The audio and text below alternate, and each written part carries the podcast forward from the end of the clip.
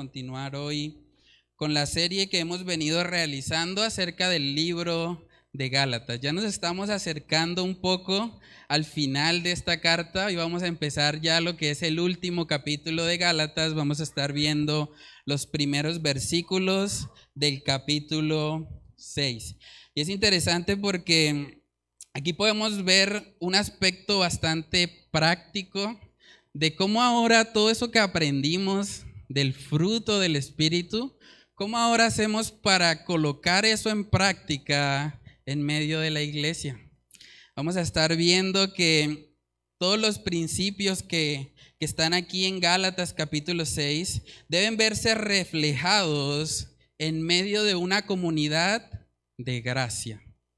La palabra nos enseña que nosotros somos salvos por gracia y debemos dar gracia a otros, así como nosotros hemos recibido gracia de parte del Señor. Entonces vamos a estar viendo algunos principios bíblicos acerca de cómo se ve una comunidad de gracia. Una comunidad que ha sido impactada por el Evangelio y que ahora quiere reflejar eso a los que le rodean. Vamos a leer Gálatas capítulo 6, los versículos del 1 al 5 y comenzamos con oración. Dice ahí la palabra del Señor.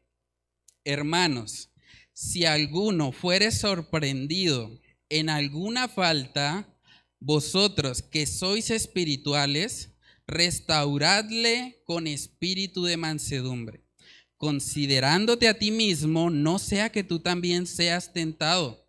Sobrellevad los unos las cargas de los otros y cumplid así la ley de Cristo. Porque el que se cree ser algo, no siendo nada, a sí mismo se engaña. Así que cada uno someta a prueba su propia obra y entonces tendrá motivo de gloriarse solo respecto de sí mismo y no en otro, porque cada uno llevará su propia carga. Vamos a orar. Padre, queremos pedir, Señor, tu dirección en este culto. Queremos que sea tu palabra, Señor, la que hable directamente a nuestros corazones. Yo te pido, Señor, que yo no sea un estorbo para que las personas puedan verte, Señor, para que tu palabra sea haciendo la obra que humanamente yo no puedo hacer. Yo te pido, Señor, que seas tú trayendo convicción de pecado, justicia y juicio, y que seas tú, Señor, el único que sea glorificado en medio de esta predicación. Padre, oramos para que seas tú obrando en nuestras mentes, en nuestros corazones y en nuestras vidas. Te lo pedimos, Señor, en el nombre de Cristo Jesús. Amén y amén. Bueno, hermanos, como les comentaba, este sermón yo lo he titulado Una comunidad de gracia. Como creyentes hemos recibido la gracia de Dios y ahora tenemos la responsabilidad de impartir de esa misma gracia a otros. Lo primero que vamos a estar viendo respecto a Gálatas 6 es que en una comunidad de gracia se exhorta con mansedumbre a los que pecan. En una comunidad de gracia se exhorta con mansedumbre a los que pecan. Eso lo vemos ahí en el versículo 1. Dice, hermanos, si alguno fuere sorprendido en alguna falta, vosotros que sois espirituales, restauradle con espíritu de mansedumbre considerándote a ti mismo, no sea que tú también seas tentado. Entonces aquí vemos que cuando nosotros vemos las faltas en otras personas, cuando vemos el pecado en otros, no es para que le condenemos, no es para que le critiquemos, no es para que hagamos un chisme, realmente es para restaurar. A veces Dios permite que nosotros observemos el pecado en otras personas porque está dándonos oportunidad de aplicar este pasaje. A veces Dios está permitiendo en nuestra vida que veamos la falta en otros, pero no para que lo destruyamos, porque es nuestro hermano en la fe, sino para que le restauremos. Restaurar habla de volver al camino recto. Cuando un hermano por X o Y razón se aleja de pronto de la iglesia, de las disciplinas espirituales que el Señor ha colocado a nuestro alrededor, nosotros podemos ser los instrumentos para restaurar a ese hermano, para que ese hermano venga nuevamente y esté alineado con los principios de la palabra de Dios. Hay varios aspectos importantes en este versículo 1 que debemos tener claro. Lo primero es que empieza diciendo hermanos. O sea, está hablando de creyentes. No está hablando del mundo inconverso, porque a veces una falta que cometemos en el contexto cristiano es que de pronto queremos ir y decirle a las personas del mundo que tienen que cambiar, que tienen que obedecer la ley de Dios, pero eso sería exactamente lo mismo que decirle a un gallo que ladre.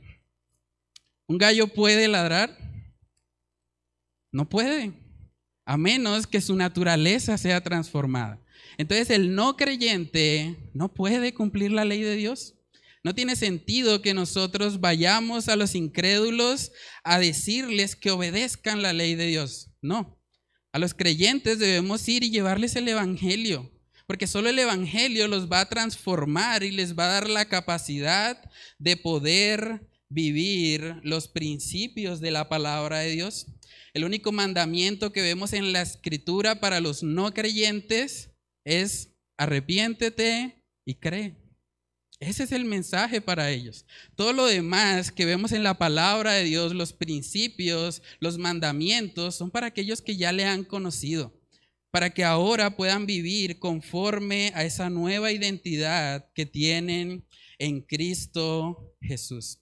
Otro aspecto importante del versículo 1 es que cuando ahí dice que si alguno fuere sorprendido en alguna falta, no se refiere a todos los pecados que cometa esa persona. Porque en últimas, si hablara de eso, nos tendríamos que convertir en detectives mirando cada falta, cada pecado que cometa un hermano, para entonces ir y exhortarle. Pero realmente no habla de eso. En ese sentido, es útil mirar lo que dice el mismo texto, pero en la nueva traducción viviente. Vamos a leerlo. Gálatas capítulo 6, verso 1 en, la nueva traducción viviente dice, amados hermanos, si otro creyente, y miren la expresión, está dominado por algún pecado, ustedes que son espirituales deberían ayudarlo a volver al camino correcto con ternura y humildad. Y tengan mucho cuidado de no caer ustedes en la misma tentación.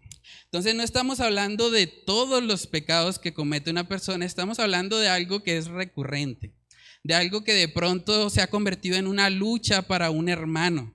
Y que nosotros, al ser espirituales, como dice ahí Pablo, debemos ir con un espíritu manso, dice ahí en la nueva traducción viviente, con ternura y humildad. Debemos acercarnos a esa persona y restaurarle. Eso es llevarla nuevamente al camino correcto. Debemos hacer eso en el poder del Espíritu Santo. Hermanos, la verdad es que cuando nosotros vemos el pecado en otros, la tendencia de nuestra carne es hacer una de dos cosas. O empezamos a murmurar, o empezamos a de pronto quejarnos un poco de esa persona, a levantar de pronto algún chisme, contarle a otro hermano, hmm, si supiera lo que está haciendo allá el hermanito, allá lo vi. Uy, si usted se diera cuenta del pecado que estaba cometiendo. Esa es nuestra naturaleza. Queremos murmurar, quejarnos, hacer un chisme, pero realmente la palabra de Dios aquí nos exhorta a que cuando vemos eso, lo que debemos hacer es ir y restaurar a esa persona. Otra tendencia muy común cuando vemos la falla en otro es ser indiferentes.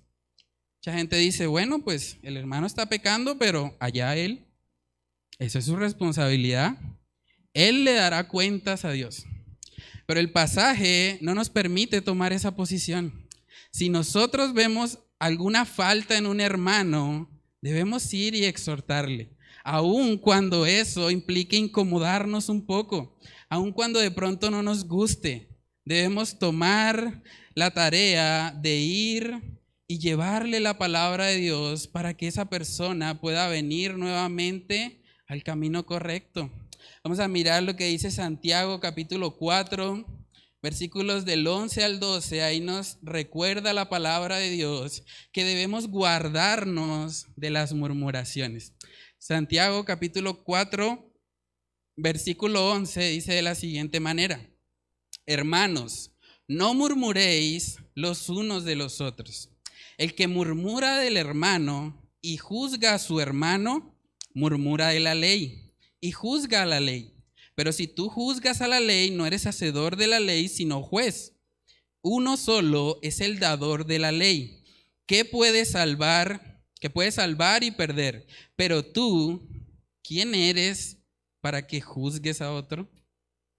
Interesante cómo Santiago aquí nos exhorta a no murmurar unos contra otros, a recordar que esa, esa persona, ese hermano en la fe, Realmente Cristo dio su vida por él, así como la dio por mí y por cada uno de nosotros. Cuando nosotros pensamos de esa manera, vamos a ver a esa persona no con los ojos de la crítica, no con los ojos de la queja, sino con los ojos que Cristo Jesús lo ve. Y cuando hacemos eso, hermanos, todo cambia. Saben que la palabra nos advierte mucho acerca del pecado de la murmuración. Es un pecado por el que incluso llegó a caer lepra sobre una persona. Vamos a ver el ejemplo. Números capítulo 12.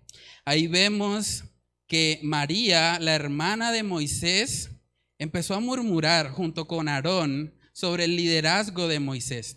Y miren lo que pasó o lo que trajo el Señor como juicio para esta mujer. Números capítulo 12, versículo 8 dice lo siguiente, hablando acerca de Moisés. Cara a cara hablaré con él, y claramente y no por figuras, y verá la apariencia de Jehová. Y miren lo que le dice el Señor a ella, ¿por qué pues no tuvisteis temor de hablar contra mi siervo Moisés? Entonces la ira de Jehová se encendió contra ellos y se fue. Y la nube se apartó del tabernáculo y he aquí que María estaba leprosa, como la nieve. Y miró Aarón a María, y he aquí que estaba leprosa. Hermanos, como consecuencia del pecado de la murmuración, Dios permitió que a esta mujer le llegara lepra. Entonces es un asunto serio. Es algo de lo que nosotros debemos guardarnos porque vivimos en una sociedad en la que se exalta el chisme. Hoy por hoy hay programas de televisión en los que ellos abiertamente dicen, vamos a decir los chismes de los famosos. Y a la gente le gusta. La gente coloca el programa y mira eso como si eso agradara al Señor. Miremos Filipenses capítulo 2. Filipenses capítulo 2 nos muestra cómo cuando nosotros nos abstenemos de las murmuraciones, nosotros somos luz en este mundo. Filipenses capítulo 2, versículos del 14 al 15, miren lo que dice.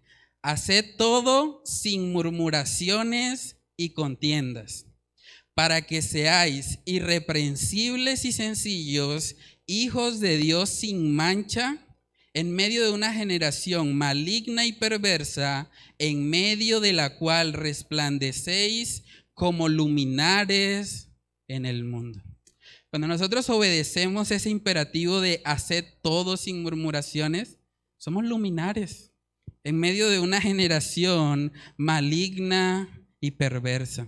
Entonces, hermanos, cuando vemos la falla en otro creyente, no debemos caer en esa trampa. Debemos acercarnos a esa persona e intentar restaurarle.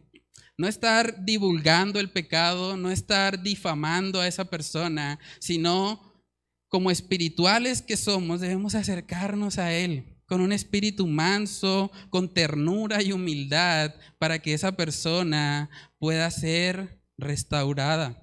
La otra tendencia que les comenté acerca de cuando vemos la falla en otros es a simplemente ignorarlo.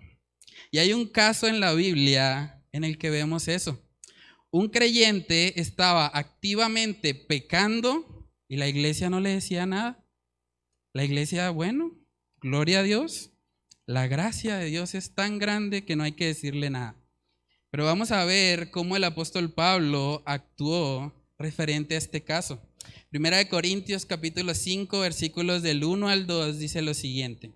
De cierto se oye que hay entre vosotros fornicación y tal, tal fornicación cual ni aún se nombra entre los gentiles, tanto que alguno tiene la mujer de su padre y vosotros estáis envanecidos. ¿No debierais más bien haberos lamentado para que fuese quitado de en medio de vosotros el que cometió tal acción? Entonces, hermanos, tomar la posición de, bueno, eso no me compete a mí, yo no me meto en eso, tampoco está bien. De hecho, el apóstol Pablo les llamó a los corintios envanecidos. Estaban envanecidos por permitir que esa persona estuviese como si nada, sin ningún tipo de corrección. Entonces, hermanos, nosotros vivimos en una sociedad que fomenta mucho el individualismo. Hay una frase que se repite mucho y es, usted no se meta con nadie para que nadie se meta con usted. ¿Han escuchado eso? No se meta con nadie para que nadie se meta con usted. Pero ¿Realmente este pasaje nos da esa opción? Si nosotros vemos a alguien pecando, ¿podemos simplemente quedarnos de brazos cruzados o ignorar esa situación? Realmente, si miramos el pasaje en su contexto, no podemos hacer eso.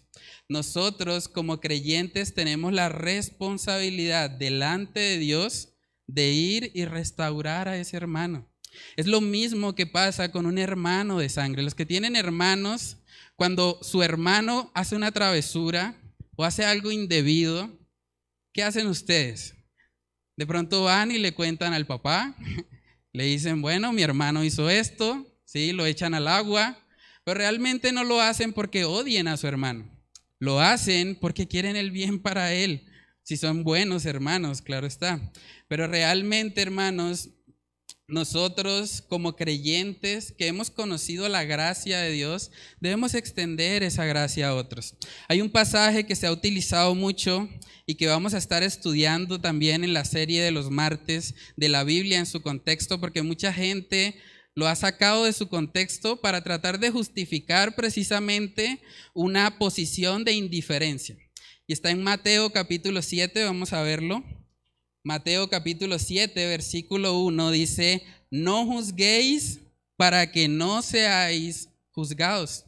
Entonces hay gente que toma solamente ese texto y dice, ahí está, no se meta con nadie para que nadie se meta con usted, en otras palabras.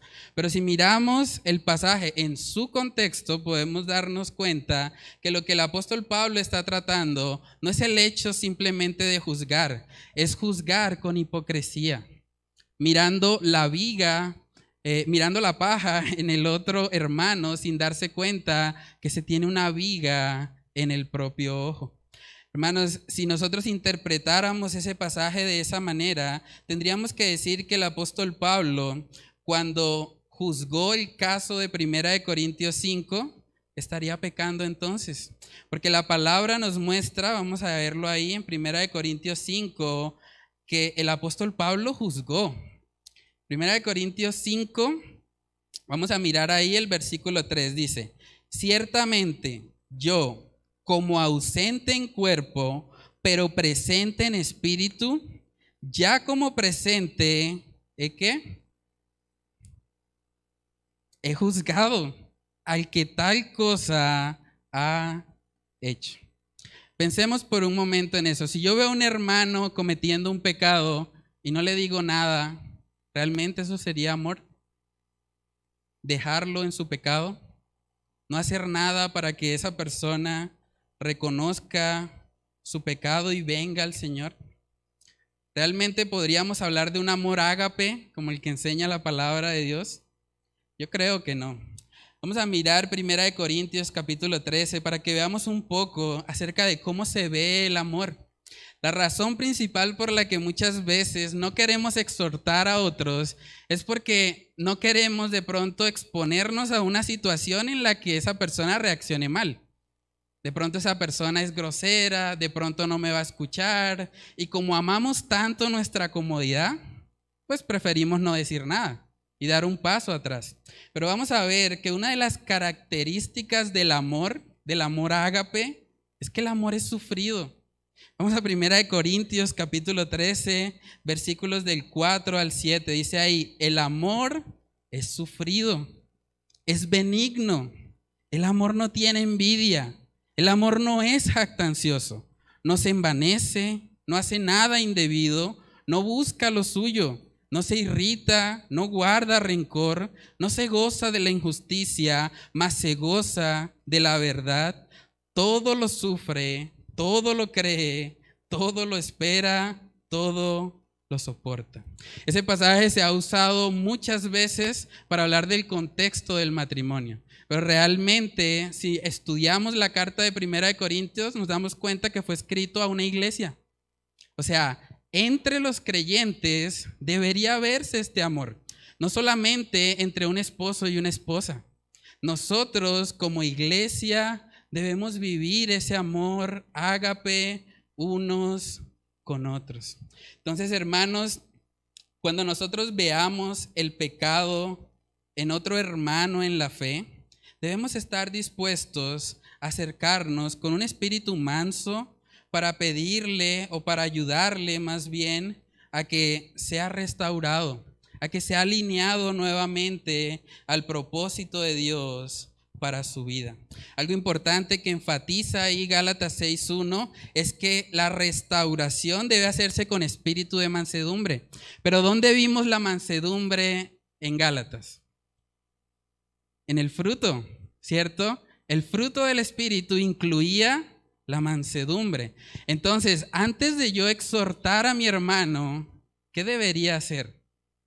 Debería andar en el Espíritu para que el fruto se evidencie y pueda hacerlo de la manera correcta. Para que yo no me acerque de pronto y sea demasiado duro con esa persona, o para que no sea también demasiado lapso, demasiado permisivo. Para encontrar el equilibrio adecuado, yo debo estar lleno de Dios. Yo debo haber buscado la presencia del Señor. Dice en Gálatas capítulo 5, verso 16, digo pues, andad en el Espíritu y no satisfagáis los deseos de la carne. Entonces, antes de exhortar a mi hermano, debo cumplir con este mandato para que el fruto de la mansedumbre esté en mí y para que yo pueda correctamente exhortarle. Saben que la palabra de Dios nos muestra en Mateo capítulo 18 cómo es el proceso para restaurar a un hermano que está en pecado. Vamos a verlo. Mateo capítulo 18 nos muestra el proceso para la disciplina dentro de la iglesia. Mateo capítulo 18, versículos del 15 al 17. Miren lo que dice ahí la palabra del Señor. Por tanto, si tu hermano peca contra ti, miren lo que dice, ve y repréndele estando tú y él solos. Si te oyere, has ganado a tu hermano. Es decir, si alguien peca contra nosotros, nos acercamos, le reprendemos y si esa persona cae en cuenta, listo, terminé el proceso de restauración. No hay que avanzar más de ahí. Ahora, si eso no sucede, vamos a ver el verso 16, dice, mas si no te oyere, toma aún contigo a uno o dos para que en boca de dos o tres testigos conste toda palabra. Aquí es importante que se busquen dos testigos, no dos amigos. Porque mucha gente de pronto tiene la tendencia, ah, bueno, voy a buscar a alguien, pero que esté de mi lado, para que seamos dos o tres en contra de él y ganemos. Eso no está bien. Debemos buscar testigos neutrales para acercarnos y mirar cuál es el problema por el cual esa persona no se ha arrepentido. Entonces, si en ese punto la persona se arrepiente, una vez más, ahí termina la disciplina. A veces hay personas que tienden a saltarse estos pasos con el objetivo de llegar a la expulsión, porque están ansiosos o porque creen que la persona no ha nacido de nuevo y hay que expulsarla rápidamente. Pero si vemos este proceso acá, es porque debemos cumplirlo. Dice luego en el 17, si no los oyere a ellos, dilo a la iglesia. Ese es el tercer paso. Y si no oyere a la iglesia, tenle por gentil y publicano. Ahí es importante aclarar que no se trata de rechazar a la persona o de no permitirle volver a la iglesia. Cuando habla de gentil y publicano, habla de tratarle como alguien que no conoce al Señor, como alguien que necesita el Evangelio. Entonces no se le rechaza totalmente a la persona, simplemente se le trata como alguien que no ha conocido la salvación. Hermanos, este proceso de la disciplina, aunque puede que no nos guste, es algo muy importante para cuidar la salud espiritual de una iglesia. Vamos a tratar de ilustrar eso con un ejemplo. Si yo les dijera, por ejemplo, que, bueno, el hermano Yesid, Digamos que el hermano Yesid tiene un problema con la lengua. Eso no es cierto, pero para ilustrar lo que les voy a decir. Si el hermano tiene problemas con la lengua y cada vez que hablamos yo me doy cuenta, no, pero es que el hermano siempre está hablando mal de otros. Siempre está murmurando, difamando. O sea, es algo repetitivo. Entonces yo me acerco a él y le digo, bueno hermano, yo veo que hay un problema en eso. Ahora, si yo opto por ignorar el pecado de él, ¿qué va a pasar con eso? Por un lado, ese pecado le va a hacer daño a las personas de las cuales él está hablando. ¿Por qué? Porque las está difamando, ¿cierto? Por otro lado, ese pecado le va a hacer daño a él mismo. Porque la gente, ¿qué va a decir de Yesid? Va a decir, uy, el hermano que tiene una lengua pero peligrosa. Entonces, él mismo se está haciendo daño. Y otra afectación viene siendo para toda la iglesia. ¿Saben por qué? Porque se normaliza el pecado. Lo que estaba pasando en 1 Corintios 5. La gente empieza a decir, ah, pues, si el hermano Yesid que se sube al púlpito pues, habla así, pues claro, todos podemos hacerlo.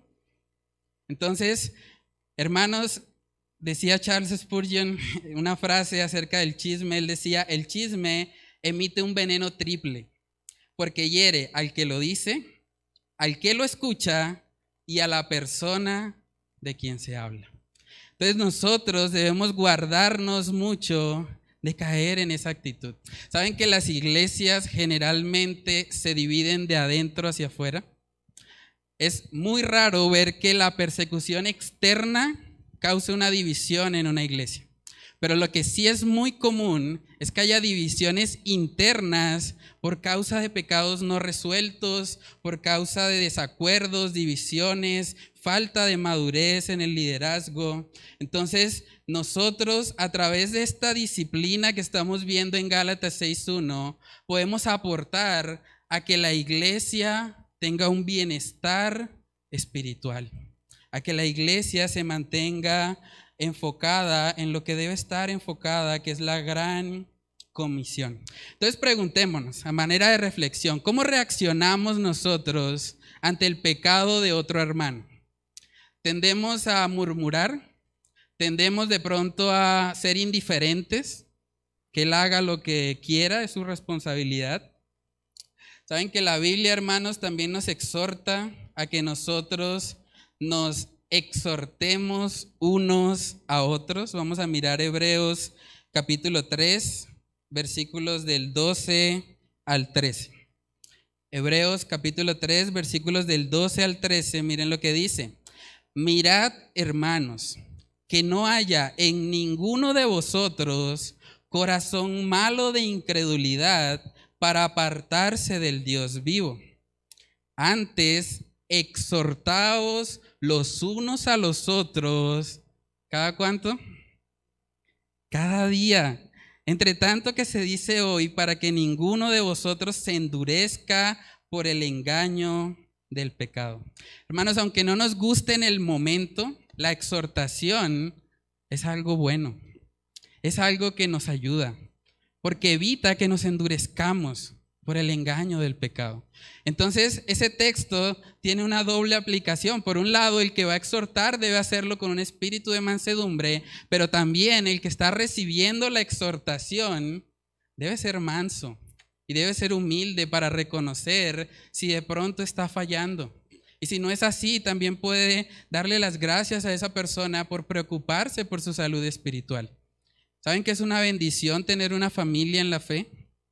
Un hermano que se preocupe por nuestro estado, saber cómo estamos. Yo creo que debemos ser agradecidos si alguien se acerca y nos hace una exhortación, independientemente de si tiene razón o no.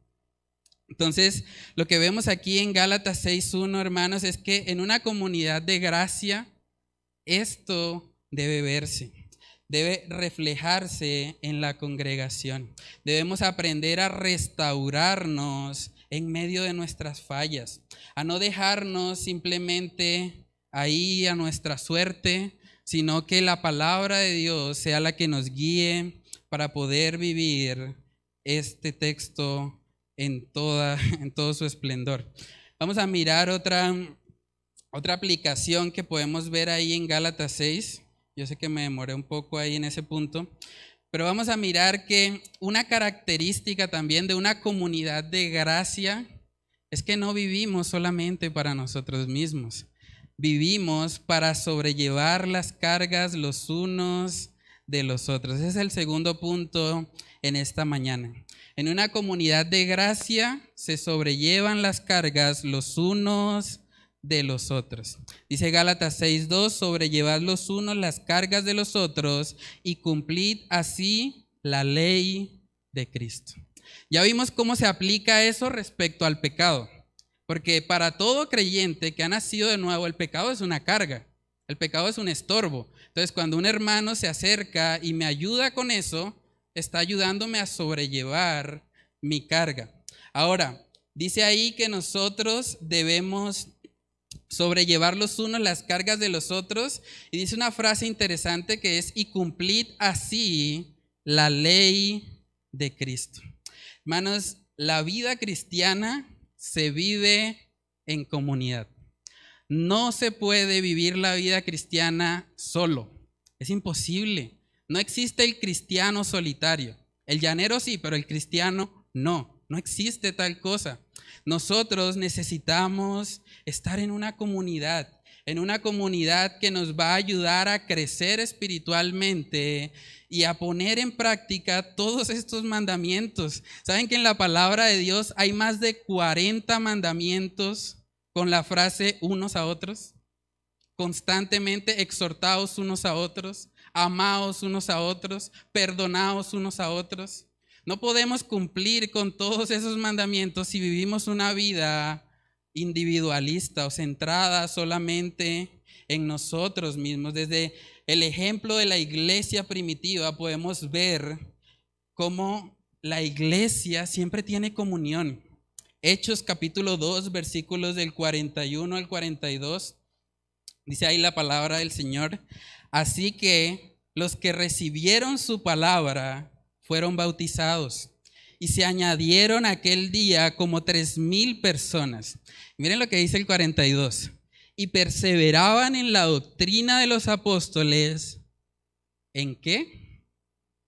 En la comunión, ¿cierto? Unos con otros, en el partimiento del pan y en las oraciones. Hermanos, saben que venir una vez a la iglesia no significa que tengamos comunión. Usted puede venir acá a la iglesia, escuchar el culto e irse y no tener comunión. Por eso es tan importante que nosotros no solamente nos veamos los domingos, que tengamos espacios entre semana para poder saber cómo está mi hermano. ¿Cómo voy a sobrellevar las cargas los unos de los otros si no sé cuáles son sus necesidades? Por eso yo les animo, no sé si todos tengan la posibilidad de hacerlo, pero de verdad yo les exhorto, les animo a que puedan venir a la reunión que hacemos acá los martes.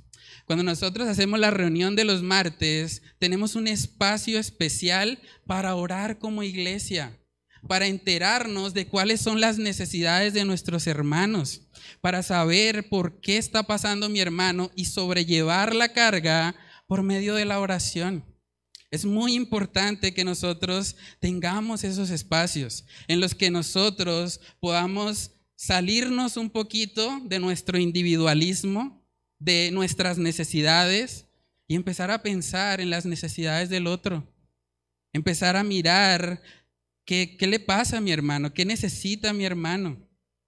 Voy a mostrarles una imagen para que podamos ver un contraste entre lo que se ha presentado hoy en día como el individualismo y más o menos una idea de lo que sería el versículo 2 de Gálatas 6. Vamos a verlo. Esto que está aquí a la izquierda vendría siendo una iglesia individualista. ¿Qué vemos ahí? Vemos un conjunto de personas unidas, pero todos tienen un espejo. O sea, todos están enfocados en ellos mismos. Ahora, si hablamos de sobrellevar los unos las cargas de los otros, bueno, lo mejor que encontré fue eso, aunque no aplica totalmente porque los de arriba no están llevando la carga de otros. Pero si lo miramos por la parte de abajo, vemos que todos están sobrellevando los unos las cargas de los otros. O sea, están formando ahí una red en la que ellos se están ayudando, se están sosteniendo para que la pirámide pueda estar bien enfocada. Entonces, hermanos, una iglesia bíblica debe verse como lo que vemos allá a la derecha. Todos sobrellevando las cargas los unos de los otros. Hermanos, ¿saben que el individualismo también nos lleva a no buscar ayuda? Cuando ahí dice sobrellevar los unos las cargas de los otros, hay una responsabilidad para el que tiene que sobrellevar. Pero también eso implica que nosotros, cuando estamos cargados, Debemos acercarnos a otro hermano en la fe y contarle para que Él me ayude, para que Él ore por mí, para que Él sobrelleve la carga conmigo y no tenga que llevarlo todo yo solo. Eso es muy importante. Formamos parte de una comunidad. La iglesia no es un evento. No es venir acá una vez, escuchar el sermón e irnos. No. La iglesia se trata de una familia.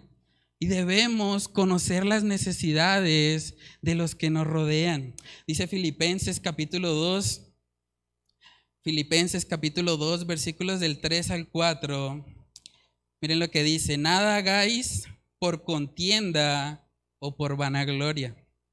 Antes bien, con humildad, estimando cada uno a los demás como superiores a él mismo, no mirando cada uno por lo suyo propio, sino cada cual también por lo de los otros. ¿Cuándo fue la última vez que pensaste en lo de los otros? En las necesidades del que está al lado. De pronto los problemas que puede estar enfrentando. Saben que si nosotros vivimos una vida moralmente correcta, cumpliendo con todas nuestras responsabilidades en el hogar, siendo buenos ciudadanos, pero no llevamos la carga de nadie más, estamos pecando. Porque el mandamiento dice sobrellevar de forma imperativa, es un mandato. Debemos hacerlo. Si nosotros estamos solamente enfocados en lo que concierne a nosotros y no estamos mirando por el otro, no estamos sobrellevando la carga de otro, estamos pecando. Basados en Gálatas 6.2, estamos pecando.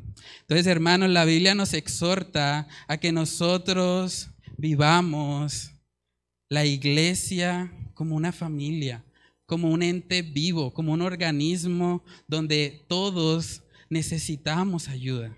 Debemos reconocer eso. Dice Primera de Tesalonicenses capítulo 5, verso 14. Dice, también os rogamos, hermanos, que amonestéis a los ociosos, que alentéis a los de poco ánimo, que sostengáis a los débiles, que seáis pacientes para con todos.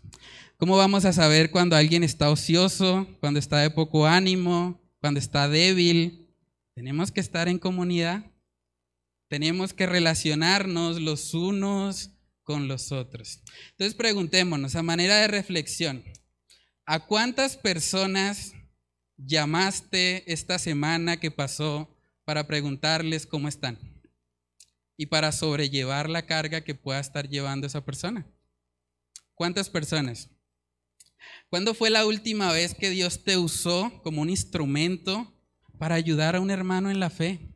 A un hermano necesitado. No necesariamente tiene que ser una ayuda económica o una ayuda de mercado o algo así. Puede ser simplemente escuchar a esa persona, hablarle, darle un consejo. ¿Cuándo fue la última vez que eso pasó? O en tus tiempos de oración. Pensemos en esto. ¿Qué porcentaje de tus oraciones están enfocadas en tus propias necesidades? ¿Y qué porcentaje están enfocadas en las necesidades de otros? Hermanos, cuando yo me hice a mí mismo estas preguntas, fallé en todas.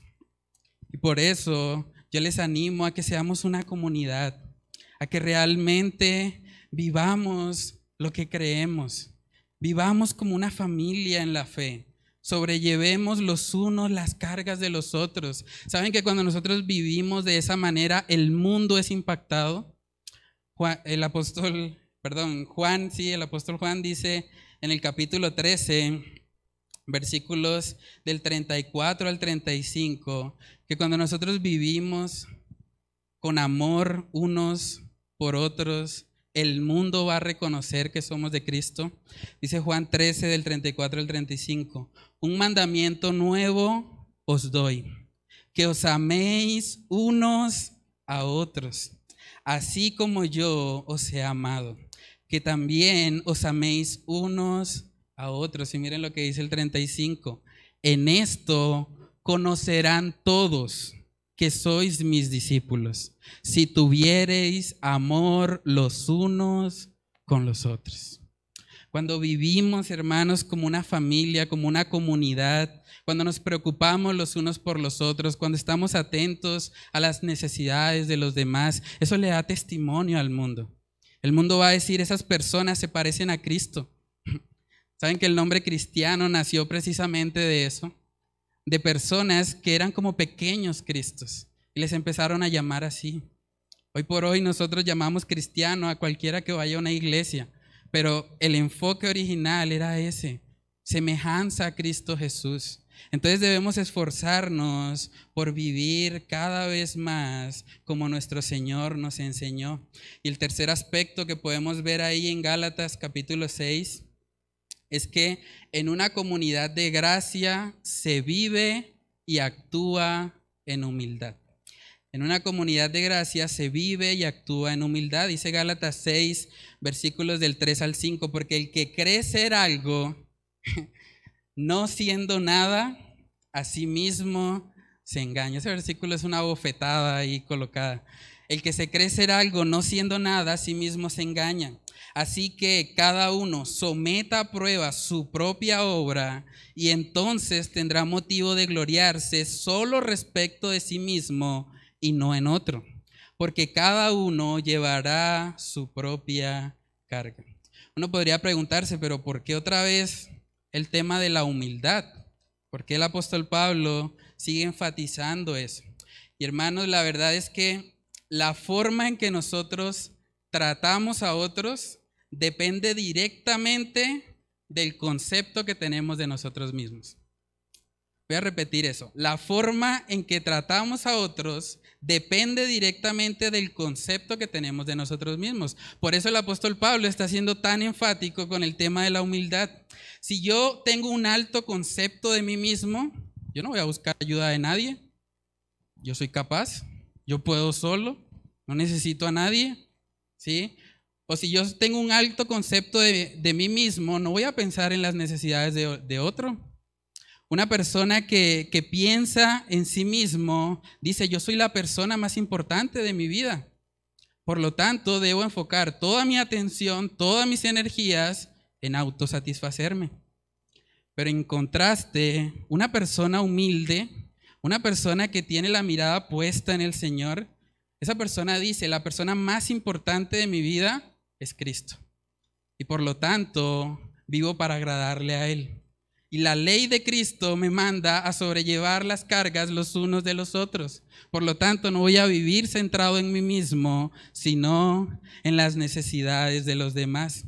C.S. Lewis decía, la humildad no es pensar menos de ti mismo. La humildad es pensar menos en ti mismo. Hay una diferencia. Entonces, cuando nosotros, hermanos, tenemos el concepto correcto de nosotros mismos, vamos a poder ministrar a otros, servirles en amor, porque vamos a entender que somos nada. Realmente vivimos para Cristo. Él es la razón de ser de nuestras vidas. No tenemos nada de que jactarnos, vivimos para Él. Saben que en Lucas capítulo 18 podemos ver un contraste entre una persona que se cree buena o que tiene un alto concepto de sí misma comparada con una que reconoce que no es nada, que reconoce que necesita un Salvador. Vamos a verlo. Lucas capítulo 18, versículo 9 dice, a unos que confiaban en sí mismos como justos y menospreciaban a otros, dijo también esta parábola. Dos hombres subieron al templo a orar. Uno era fariseo y el otro publicano. El fariseo, puesto en pie, oraba consigo mismo de esta manera. Miren el orgullo de este hombre. Oraba consigo mismo de esta manera. Dios, te doy gracias porque no soy como los otros hombres, ladrones, injustos, adúlteros, ni aun como este publicano. Ayuno dos veces a la semana, doy diezmos de todo lo que gano, mas el publicano, estando lejos, no quería ni aun alzar los ojos al cielo, sino que se golpeaba el pecho diciendo, Dios, sé propicio a mí, pecador. Os digo que éste descendió a su casa justificado antes que el otro. Porque cualquiera que se enaltece será humillado, y el que se humilla será enaltecido.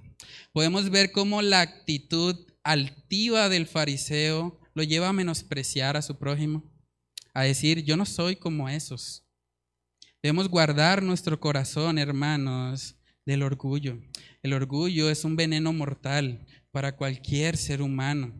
Vemos ahí en Gálatas 6, en el versículo 4, que dice, así que cada uno someta a prueba su propia obra y entonces tendrá motivo de gloriarse solo respecto de sí mismo y no en otro. Saben que siempre que miramos en la palabra de Dios que los cristianos empiezan a compararse entre sí, hay problemas. Uno puede mirar Primera de Corintios capítulo 1 y ve cómo unos dijeron yo soy de, de Apolos, yo soy de Pablo, y empezaron a causar divisiones. La vida cristiana no se, vive, no se vive mirando al de al lado. La vida cristiana se vive mirando a Cristo Jesús, corriendo la carrera que tenemos por delante con la mirada puesta en Él. No debemos caer en el juego de la comparación. Debemos compararnos con Cristo Jesús. Él es el estándar, Él es la referencia. Vivamos cada día de nuestras vidas para Él. En 2 Corintios capítulo 10 vemos que el apóstol Pablo también tiene que lidiar un poco con eso. Dice 2 Corintios 10 versos del 17 al 18. Ahí dice, mas el que se gloría, gloríese en el Señor. Porque no es aprobado el que se alaba a sí mismo, sino aquel a quien Dios alaba. Vemos aquí claramente cómo el creyente tiene su gloria únicamente en Cristo Jesús. Él es la razón de ser de nuestras vidas. Y cuando nosotros tenemos esa actitud, hermanos, podemos decir junto con el apóstol Pablo en 1 Corintios 15, 10, podemos decir, pero por la gracia de Dios soy lo que soy. Y su gracia no ha sido en vano para conmigo. Antes he trabajado más que todos ellos, pero no yo, sino la gracia de Dios conmigo. Por la gracia de Dios somos lo que somos. No hay nada en que gloriarnos. Si nos vamos a gloriar en algo, gloriémonos en la cruz, en el Evangelio, en Cristo Jesús. Él es la razón de ser de nuestras vidas. Eso es lo que el apóstol Pablo está enseñando acá. Si alguien tiene motivo de gloriarse, hágalo solo respecto de sí mismo y no en otro, no comparándose con otras personas. Luego vemos ahí en el verso 5 que termina diciendo, porque cada uno llevará su propia carga. Y eso podría parecer como una contradicción, ¿no? Uno dice, pero arriba decía, sobrellevar los unos las cargas de los otros. Y aquí en el 5 dice que cada uno llevará su propia carga. Cuando nosotros nos vamos al idioma original, nos damos cuenta que las palabras, la palabra en el versículo 2 es diferente a la palabra en el versículo 5.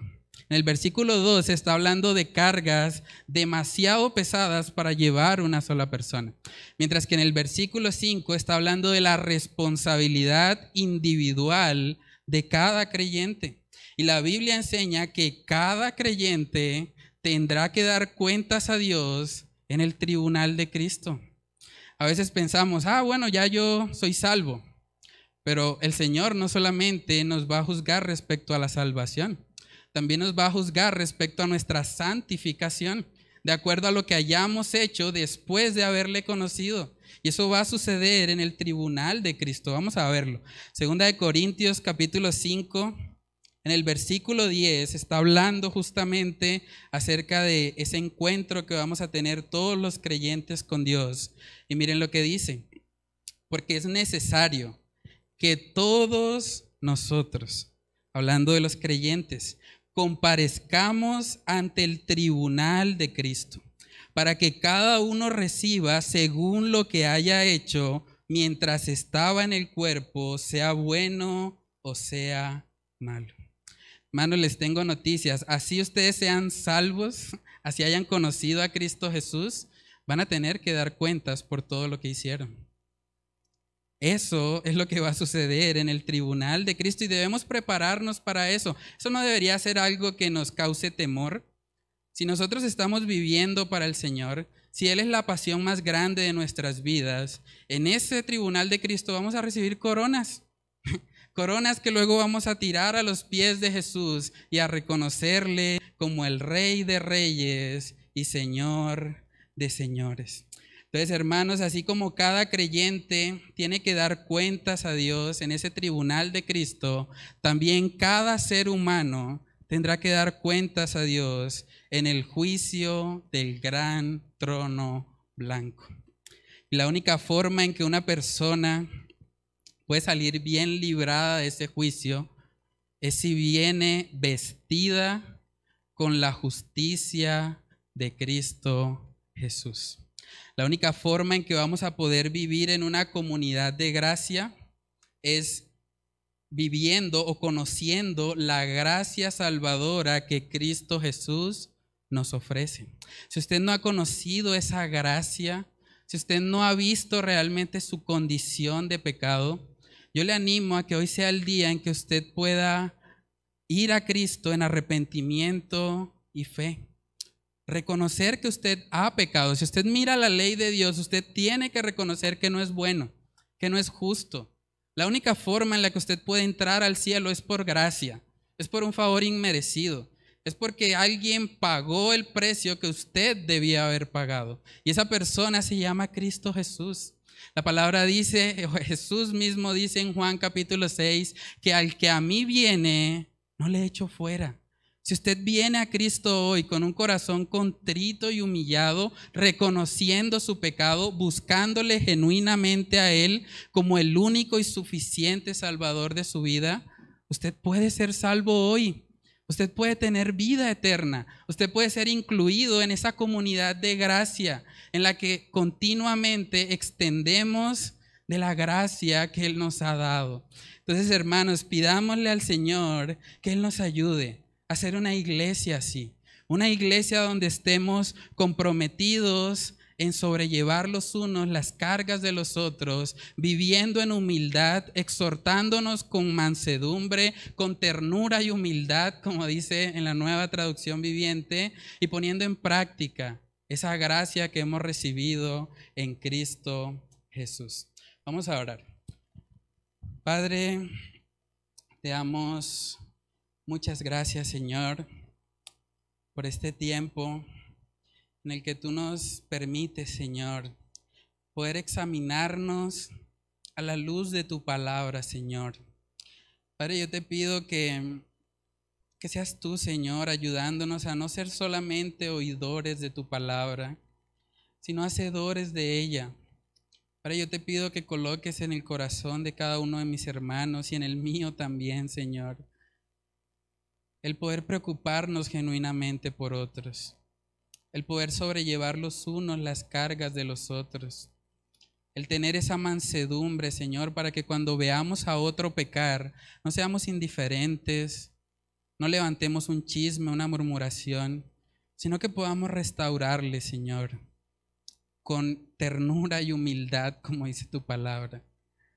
Padre, yo te pido que seas tú glorificándote, Señor, a través de esta palabra. Recuérdanos esta palabra, Señor, cuantas veces sea necesario, para que podamos aprender a vivirla, para que podamos aprender, Señor, a ser esos embajadores de tu amor.